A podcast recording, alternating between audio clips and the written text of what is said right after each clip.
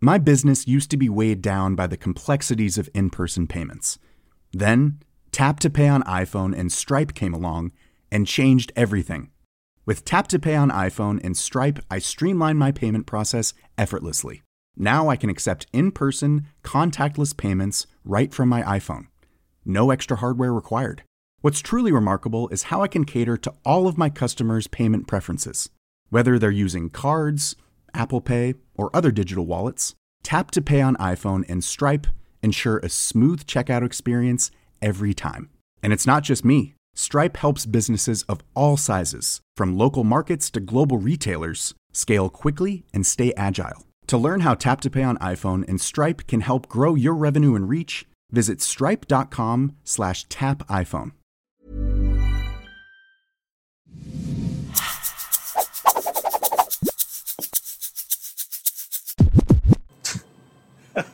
Bienvenidos a un episodio más del Imperfecta Podcast. Esta semana lo teníamos pendiente hablar de este tema, pero se encuentra aquí mi amigo, mi fiel escudero, mi compañero de lágrimas, Christian Reich. Reich, ¿cómo estás? ¿Qué onda, Bray? Muy bien, ¿y tú? Bien, bien. Oye, pues retomando las actividades aquí en el, en el podcast, un exitazo el, el episodio pasado. Bueno, pues es que a lo mejor muchos maestros quieren saber cómo dar una gran clase y muchos alumnos quieren saber qué esperar de alguien que da una gran clase. Y ni que se diga de la edición que hubo. Y la, la edición bárbara, ¿no? Este, claro. Oigan, por ahí este, alguien me preguntó que en qué editamos el video. La verdad es que es en un programa que se llama Filmora, altamente recomendable. Este, tiene ahí como que esta opción de negocio de, de rentarlo de manera o suscripción de manera mensual, trimestral o ya full time version que vale como 1500 pesos. Entonces también recomendable por si te quieres iniciar. La es que a mí no se me da la edición y está este, pues diseñada para que sea con manzanitas. Pero bueno, retomando el tema este, del episodio de esta semana. Adivina qué me pasó, Christian Reich. Este, le pasó al amigo de un amigo también. Eh, pues me quisieron timar bajo una llamada telefónica ahí medio extraña que supuestamente era de mi banco. Oye, fíjate que en ese tema el diablo anda suelto, ¿eh? Eh, ahorita yo he escuchado varios casos de varios bancos diferentes con varias técnicas diferentes que están buscando o suplantar una identidad o hacer un fraude o hacer un mal uso de tus tarjetas, etcétera. Y pues me gustaría que le platicaras a, a la audiencia cómo, cómo fue que te pasó a ti y cómo fue que te diste cuenta. Y a mí ya me lo platicaste, pero el comentario que te hacía es, si tú estás muy metido en todo este tema de, de finanzas, eh, muchas aristas y demás, y casi caes, porque me platicaste Sí, que casi, casi, caes ¿no? porque todo es muy real, pues ¿qué podemos esperar de la, de la mayoría de la gente que no está tan metida en estos temas financieros y de bancos y tal? ¿no? No, Entonces, y, y vaya, yo creo que los que nos conocen, este, somos defensores de la parte digital. Siempre en en el, en el ecosistema fintech o en la banca digital que ahora se está dando muchísimo después de la pandemia y previa a la pandemia ya tenía cierto este, empuje. Este, fíjate que una anécdota anterior, ¿no? Eh, mi mamá le clonaron la tarjeta, está toda preocupada de que, oye, pues este, ya me robaron mi dinero. No te preocupes, marca el banco, el banco te va a echar la mano para cancelar eso y te va a ver la manera en que te puedes recuperar. Y eso es verdad. A comparación del dinero en efectivo, que alguien se roba tu cartera y ese efectivo nunca va a volver a aparecer. sí, bueno, y ese, ese, ese tema de que el banco te ayuda también suele ayudarte más cuando es una tarjeta de crédito más que una de débito, ¿no? Eh, O- está, está ese mito urbano porque pues Ajá. termina siendo dinero de ellos. Correcto. ¿no? Ese es como que el, el- el mito urbano. La verdad es que no, no lo podría yo confirmar. Porque al final del día, pues también este, tienen esa necesidad del costo que tiene su dinero. Pero bueno, Sí, totalmente. Mira, antes de que, de que cuentes tu, tu anécdota, déjame platicarte que muy recientemente, y muy recientemente probablemente es hace una hora, eh, estuvo el fundador de una empresa fintech, eh, CEO de en mi clase, y estuvo platicando que pues uno de los downsides, ¿no? de las cosas negativas a lo mejor de, de- de- de emprender de manera digital en, en el tema fintech es que hay mucho fraude. Y cuando hay mucho fraude, eh, pues tú trabajas, por ejemplo, si, si, tu, si tu sistema es un procesador de pagos, por ejemplo, eh, con Visa y con Mastercard y hacen mal uso, pues realmente eh, Visa o Mastercard le pide a, a la empresa este, FinTech que se haga cargo de reponer el dinero que pudo haber sido clonado o Ajá, que ajá. pudo haber sido tal, pues se hacen responsables de eso y- y- y ya continúan, ¿no? Entonces, a veces vemos como que muy padre y lo fintech y todo el glamour y todo lo bonito y eh, obtuve fondos por aquí y ya mi, mi empresa es un unicornio y tal y cual, pero la verdad es que el tema de la ciberseguridad está al orden del día y una de las cosas que comentaba el fundador es que eh, las personas que se dedican a hacer todos estos malos usos de, de- de las cosas, eh, Los amantes de lo ajeno. los amantes de lo ciberajeno eh, usualmente buscan a las empresas fintech jóvenes porque son las que probablemente no tienen muchos protocolos, Protocolos de seguridad. y no tienen mucha experiencia en ese tema y tal. Entonces, pues, sí está al lado bonito, pero también está al lado vulnerable y al final del día, y pues una institución responde usualmente por el, por el tema de clonación y demás, que también alguien comentó en la clase, por ejemplo, yo no hago compras en línea porque no confío en meter mi tarjeta de crédito en una página de internet.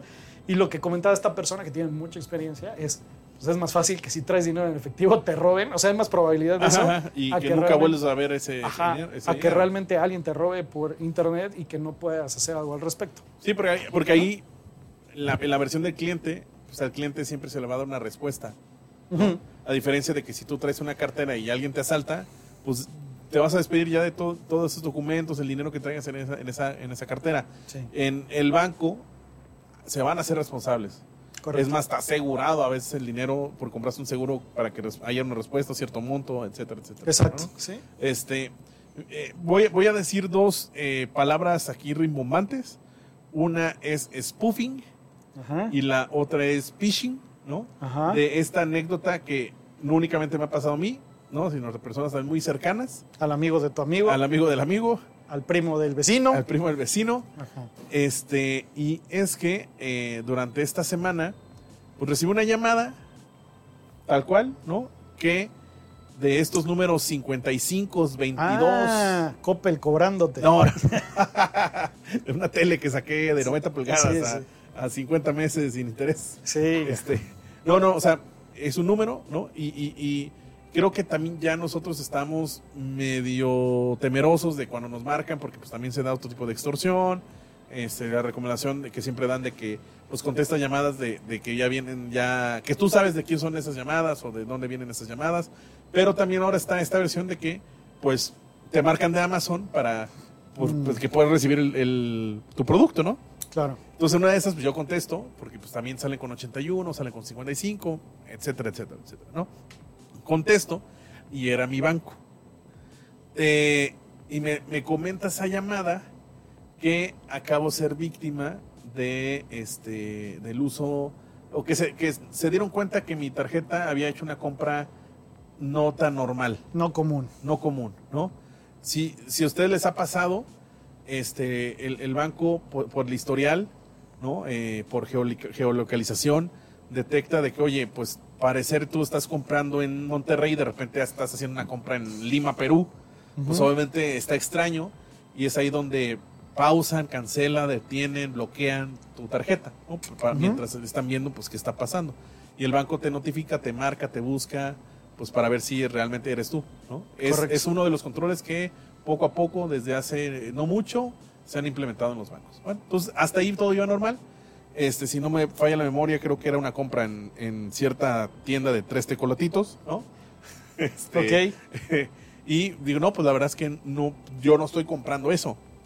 Déjame hacer un, un paréntesis ahí porque también este, este fundador de esta empresa habló un poco al respecto.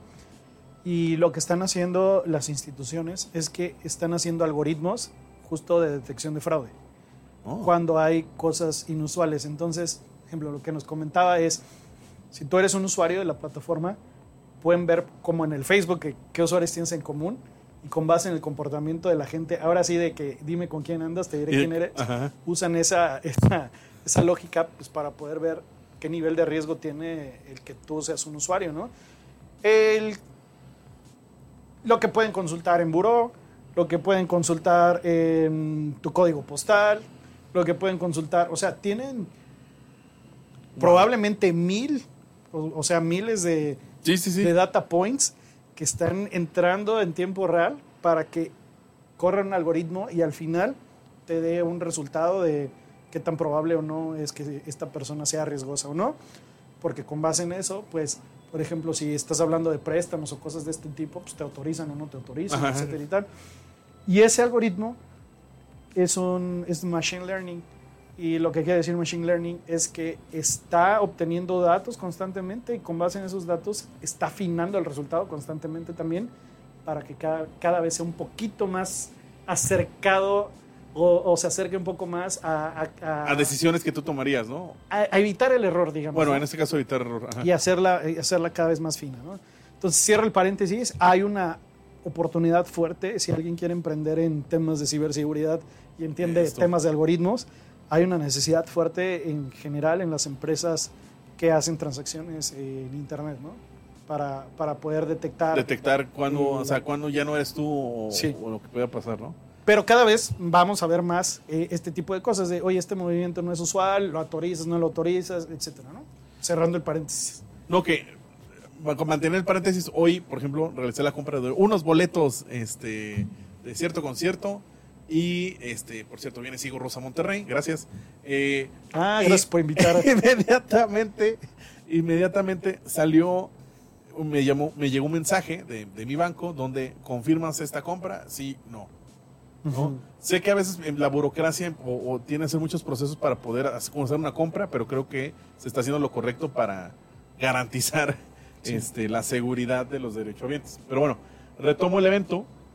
Eh, me, o sea, me marca esta persona, eh, era un hombre, y, y todo este speech, este diálogo que normalmente te hace alguien de un banco, se lo aventó. Hablamos de este banco, tu banco, que no sé cosa, pero hasta con la voz de, de ejecutivo, que normalmente o es muy característica de, de, de- Sí, sí. de estas personas. Y para notificarte esto, esto, esto, este, no te preocupes, eh, ya ahorita ya bloqueamos la transacción, nada más que por seguridad necesito que me des ciertos datos.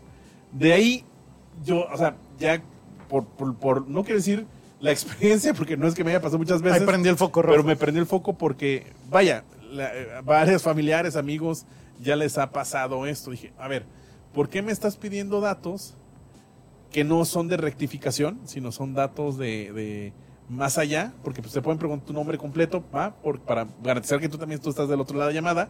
Sí. Pero si ya te están pidiendo tus este, 16 dígitos de la tarjeta, ¿no? O sea, Sí. suena raro. Cuando normalmente El número de atrás de la el tarjeta. número, número atrás el de la CBC tarjeta, o no sé el, el, el, el CBB. El CBB. Eh, la vigencia o el vencimiento que tiene el plástico. ajá. Cuando normalmente lo que sí te preguntan es, un banco lo que te pregunta, cuáles son los últimos cuatro dígitos de la tarjeta, Ajá. para ver si coincide con la cuenta. O, e- eso sí te lo puede llegar a preguntar, pero no los 16 que hay. Sí, oye, o, o lo que me comentaste de los biométricos de la voz. Eso, ¿no? Voy para, para allá. Mm. Entonces ya como que medio se enojó porque no le quise dar los datos. Me dice, no, bueno, tenemos otra manera de, de- de verificar si, si realmente eres tú. Nada más di esta frase. Y dije, ¿por qué tengo que grabar? O sea, ¿por qué tengo que decirlo? ¿No? El, el hecho era que en este banco, parte de del acceso a la seguridad para que tú puedas hacer algún movimiento, un cambio, una consulta, es que tú dices una frase y verificas si realmente es tu voz, ¿no? Exacto. Este, y le dije, no, no, medio se enchila, se enoja, me cuelga. Dije, ah, algo pasó acá. Eso no es un banco. Eso también, no es un banco. un banco, si tú lo provocas, no te va a colgar. No te va a colgar, ¿no? Porque pues tú te enojas más si te vas del banco. O al menos te puede, o puede hacer fingir como que la llamada se cortó, pero no te va a pero colgar. no te va a colgar Así se, enojó tal cual, ¿no? Bueno, el punto es que, pues yo dije, ¿qué está pasando? Marqué otra vez a ese número donde salió y la sorpresa es que era la línea telefónica de mi banco. Eso fue lo que dije, ah, canijo, o sea, si era mi banco, O sea, la técnica es que ya incluso están clonando o haciendo percibir a la gente que el número del banco es el oficial. exactamente. Entonces hay tú que trae- eso se llama warning. spoofing. Spoofing. Ese es el término correcto. Ajá. que es la, la pues el robo de identidad, ¿no? De algo, el número telefónico, un nombre, se hace pasar por eso. En este caso, pues están adquiriendo la personalidad del banco a través del número telefónico. Y tú te llegas a creer que realmente tu banco era, o sea, que, que, o sea, que sí estaba pasando el evento. Claro. Pero no, ¿no? Y aquí la recomendación es que cuando ocurre eso, sí, marca tu banco, ve a una sucursal, que esto va en contra totalmente tal vez de lo que hemos dicho muchas veces aquí en el podcast, ¿no? De, la digitalización, de que ya para que ir a la sucursal, etcétera.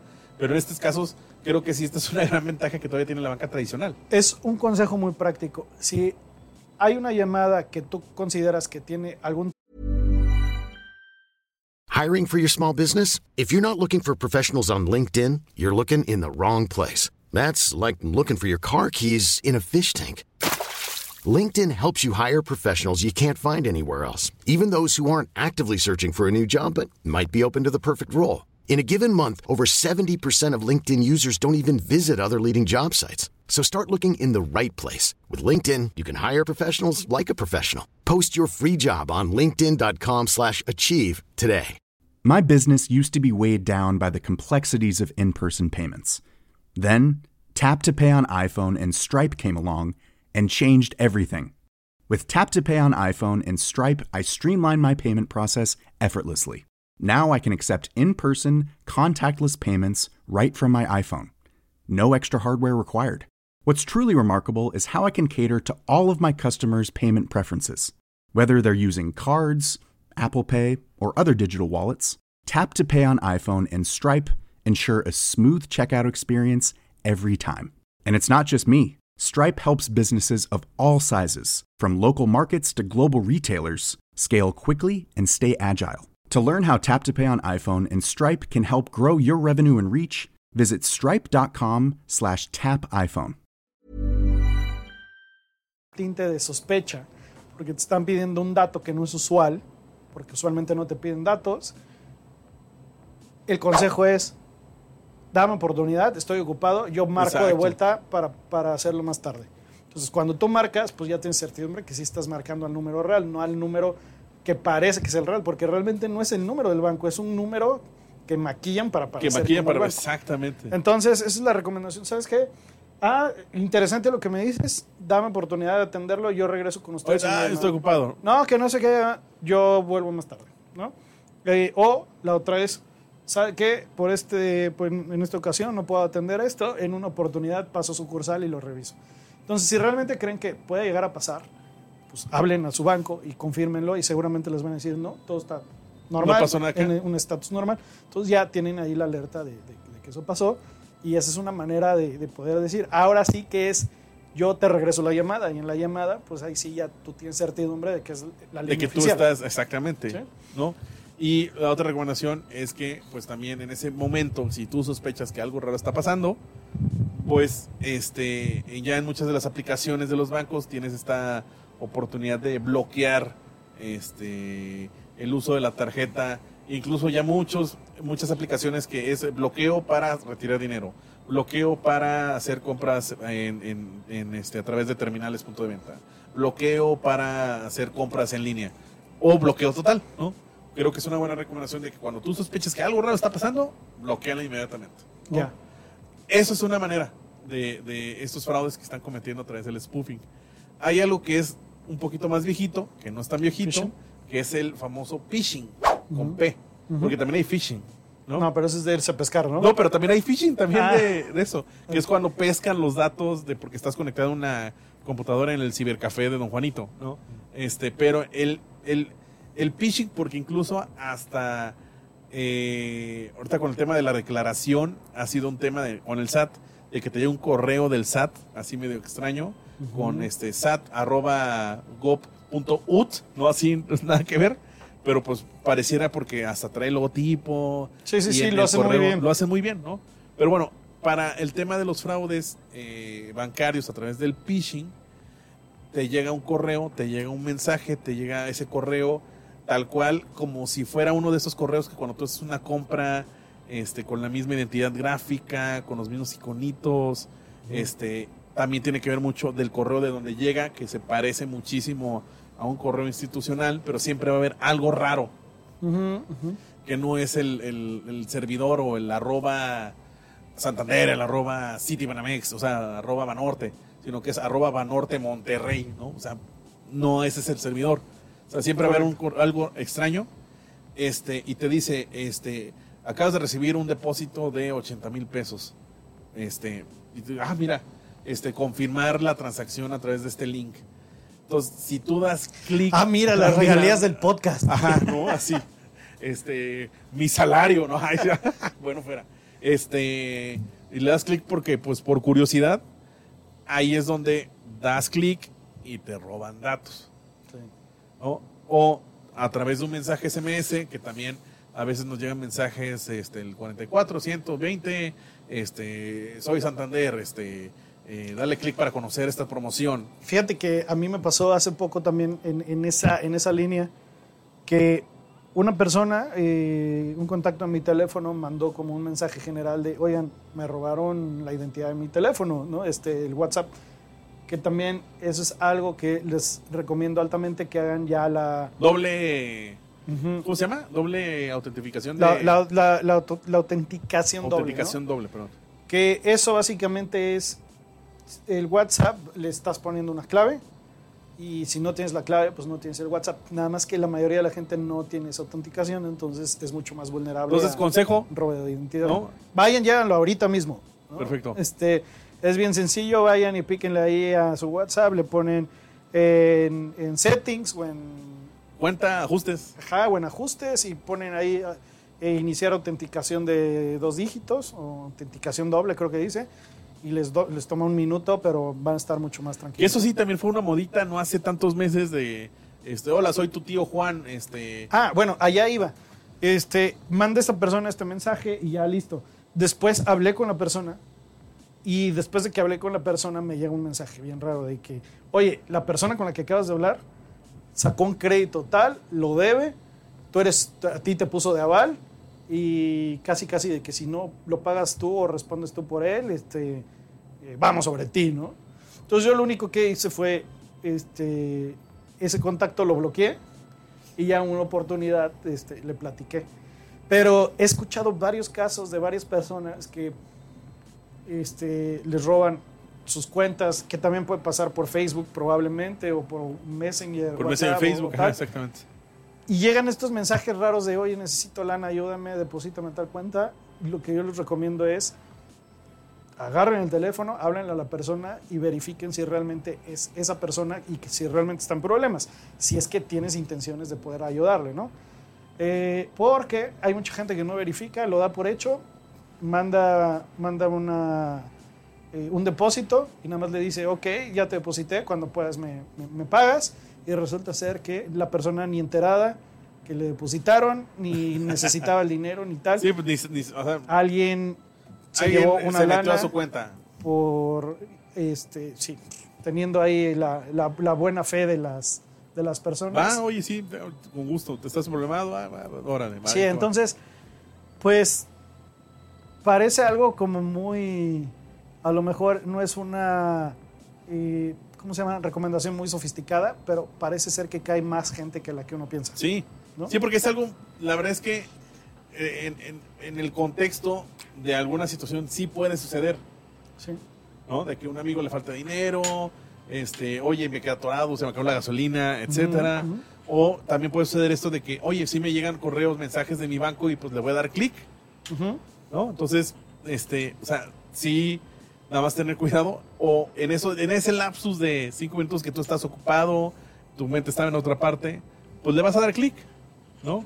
O vas a decir que sí, o si vas a dar la grabación, o si vas a decir tu voz, si vas a decir tus datos. Claro. Simplemente estar muy atento, ¿no? De, de, de cuando tengas ese tipo de llamadas, ese tipo de mensajes, tener estos cinco minutos de respiración y pensar qué está realmente sucediendo en el evento, porque sí, es muy probable. Yo casi caigo, en serio, porque me agarraron ocupado, este, Sí, Y, y hasta que ya me hicieron las preguntas incorrectas, dije, ah, canijo, espérate, ¿no? O sea, ¿por qué me estás pidiendo esta información que no tendrías que tú, este, preguntarme? Entonces, es, es eso, ¿no? Creo, y, y bajo esto, este episodio de algo que está sucediendo, creo que venimos de pandemia, ha habido muchos problemas financieros con muchas personas, lamentablemente una manera fácil o una salida fácil para poder conseguir dinero pues es a través de robo y es el robo ahora a través de estos fraudes cibernéticos, bancarios, telefónicos y simplemente pues este creo que hay que estar mucho pendientes. Yo por eso quisiera ahora sí, da los takeaways,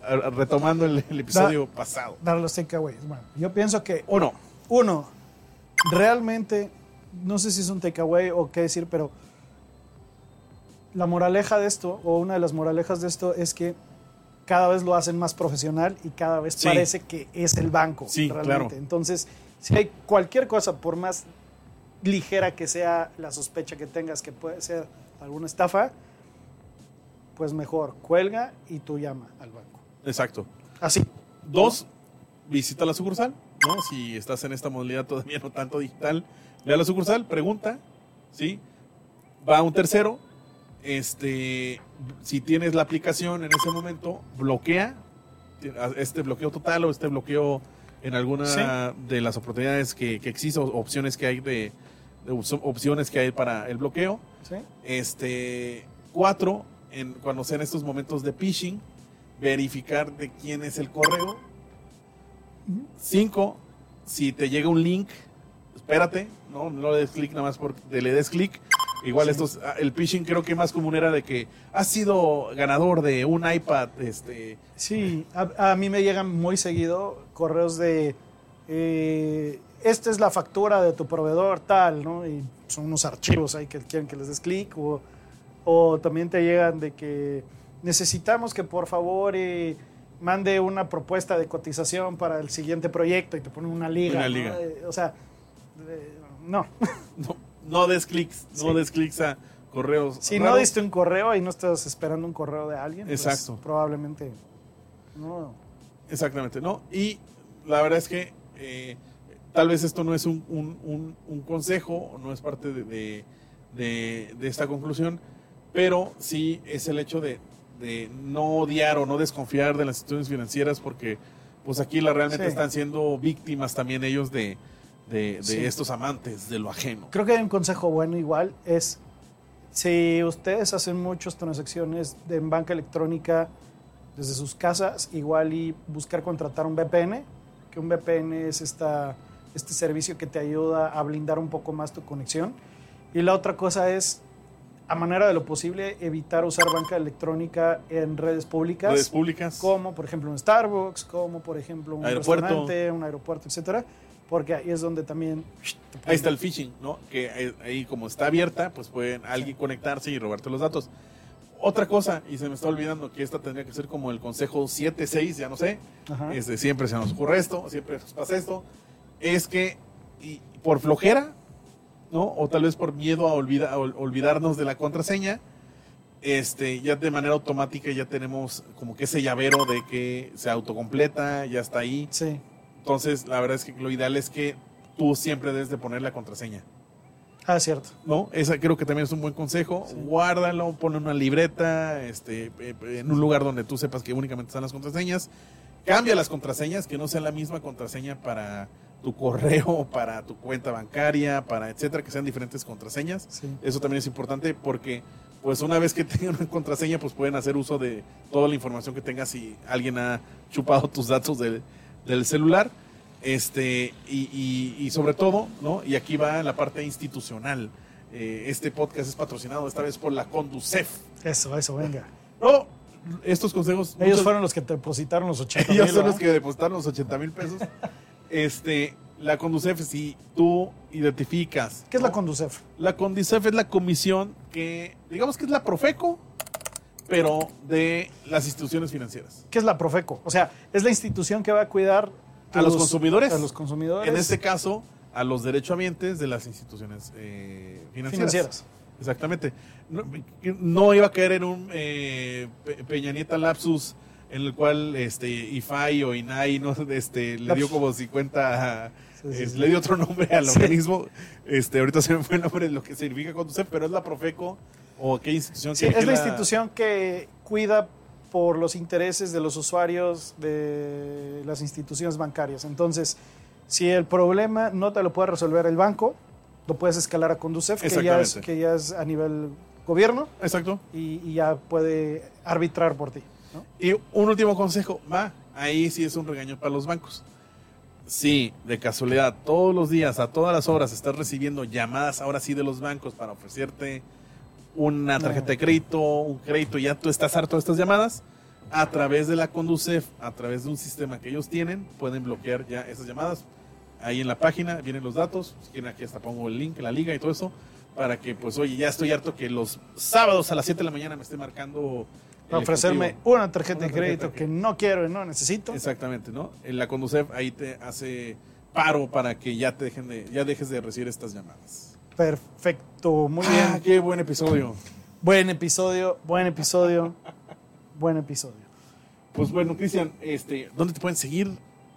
Me pueden seguir en. Pues les puedo dejar mi correo si quieren. Va, va. El del tech es Rage, como mi apellido, que es R-E-I-C-H, arroba tech.mx. Entonces, si quieren escribirme por ahí, yo les contesto bien rápido usualmente y pues por ahí podemos seguir la conversación, ¿no? Y a un servidor, este, a través de mis redes sociales, arroba fjaborosco, en Instagram, en LinkedIn. Y este, y pues ya, porque yo no quiero más correos en mi correo electrónico. Perfecto. Oye, Ori, ¿y por qué nuestra audiencia debería de estar escuchando este podcast? Porque en este podcast, este podcast, todo lo explicamos con manzanitas. Nos vemos en la siguiente semana. Chao.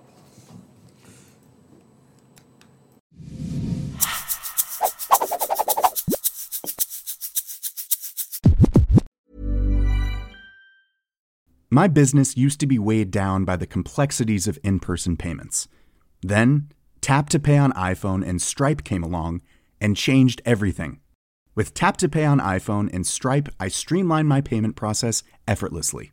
Now I can accept in person, contactless payments right from my iPhone. No extra hardware required. What's truly remarkable is how I can cater to all of my customers' payment preferences. Whether they're using cards, Apple Pay, or other digital wallets, Tap to Pay on iPhone and Stripe ensure a smooth checkout experience every time. And it's not just me. Stripe helps businesses of all sizes, from local markets to global retailers, scale quickly and stay agile. To learn how Tap to Pay on iPhone and Stripe can help grow your revenue and reach, visit stripe.com/tapiphone.